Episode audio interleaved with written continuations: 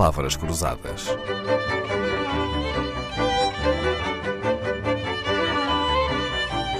Porque quase tudo é uma questão de semântica.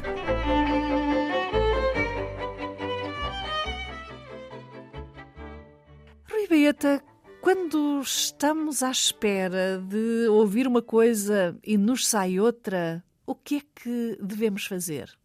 Bom, aí depende sem dúvida do contexto, porque em situa há determinadas situações que o melhor é fingir que isso não aconteceu e seguir em frente, e noutras podemos dar uma bela de uma gargalhada e seguir em frente à Pois mesma. é. Agora, vezes- o que convém perceber é se foi um caso único sem repetição ou se há ali uma continuidade. Se a pessoa se- é sujeita a essa situação com regularidade, então tem que ser, tem que se perceber o que é que se passa Pois é, aí. às vezes, depois de um período em que estamos mais calados, temos um longo período sem falar, quando abrimos, quando chega a nossa vez de falar, não é?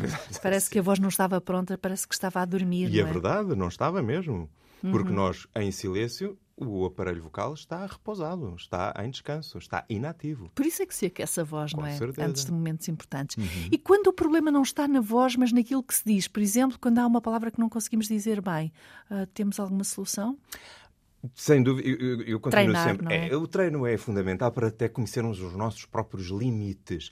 Mas, por exemplo, um ator não pode mudar a palavra, porque há- um, um ator, porque a palavra tem autoria e, portanto, não pode mudar. Mas um jornalista já Pode. pode. E, por isso, conhecendo bem. eh, Procura um sinónimo, procura não um é? sinónimo. E depois ainda há outra, outro aspecto, que é não só do ponto de vista de quem diz, mas de quem ouve. Muitas vezes esquecemos de da, da importância da escuta, da escuta. Mesmo nós, como oradores, muitas vezes não estamos a ouvir o que estamos a dizer, porque estamos concentrados a produzir conteúdo, não é?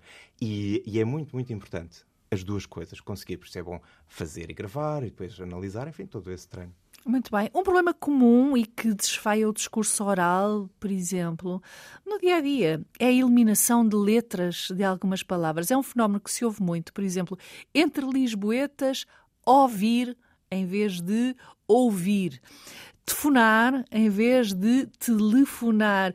E há aquele caso até imortalizado por Hermano José das três raparigas. Sim, Linda vez- Rosas, eu lembro muito não bem, é? é muito É um problema para quem tem os R's como nós, Sim, não é? sim. Três raparigas, mas há mais exemplos, por exemplo, o tá em vez de está, ou o teve em vez de esteve. São coisas que prejudicam a oratória, estes pequenos detalhes. prejudicam se essas características, vamos dizer assim, eh, de pronúncia, funcionarem como um obstáculo à comunicação. Porque o contrário também pode acontecer. Então o que define é o contexto. Então, veja, se for. eh, Vamos pensar Num que almoço de família de domingo, não há problema nenhum em Bom, dizer tá. Eh, A questão é haver problema ou não haver problema. Por exemplo, está uma, um grupo de adolescentes portanto, num- num que utilizam um português correto, mas muito informal, com bastantes omissões, e de repente entra um colega a falar corretamente, Um como aqui. de lei. Exato. Pois é, qual, vai, qual é, Se onde está calhar. Uhum. a dissonância?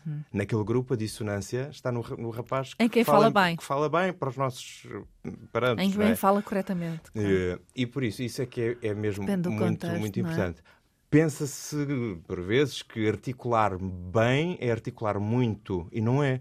Repare, se- eu vier para aqui falar desta forma, como estou agora a exemplificar, isto não é uma boa articulação. Isto estou a quase que a silabar. Estou a perder fluência. Portanto, Está a mecanizar. Estou a mecanizar. Isto também... um robô a falar, não é? Exatamente, também não está certo. Uhum. Por isso, não é dizer as sílabas todas, não é por dizer, grosso modo, as sílabas todas que passamos a ter uma pronúncia correta. Aliás, depois também é muito interessante, por exemplo, na construção da. Isto é um assunto que nunca mais termina.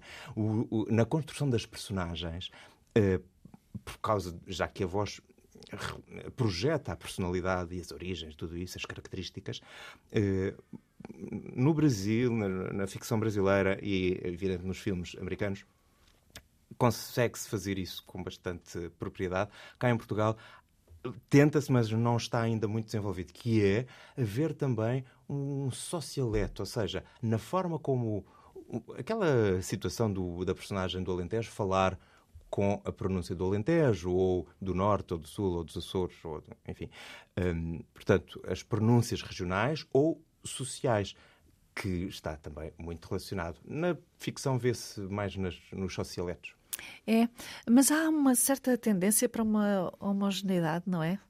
Ah, não é isso? É. Uh, e perde um bocadinho de credibilidade na construção da personagem. É, sim, é diversidade é traz uhum. autenticidade ao sim, discurso. Exatamente.